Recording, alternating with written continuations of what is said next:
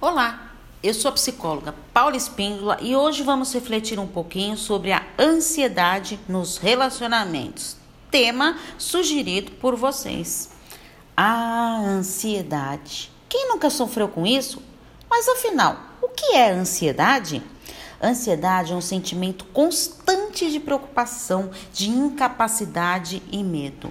É um estado psíquico de apreensão, gerando medo por algo que possa acontecer por um período antecipado. É um estado de agitação, angústia e preocupação.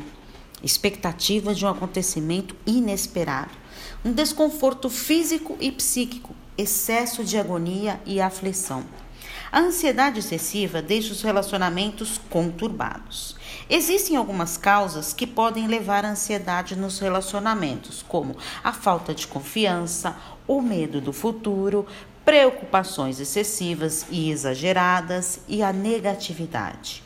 Essa ansiedade ela tem que ser tratada, porque ela pode atrapalhar a rotina e a pessoa ansiosa requer muita calma, precisa estar bem consigo mesma. Analise a sua ansiedade e não a deixe atrapalhar a sua rotina.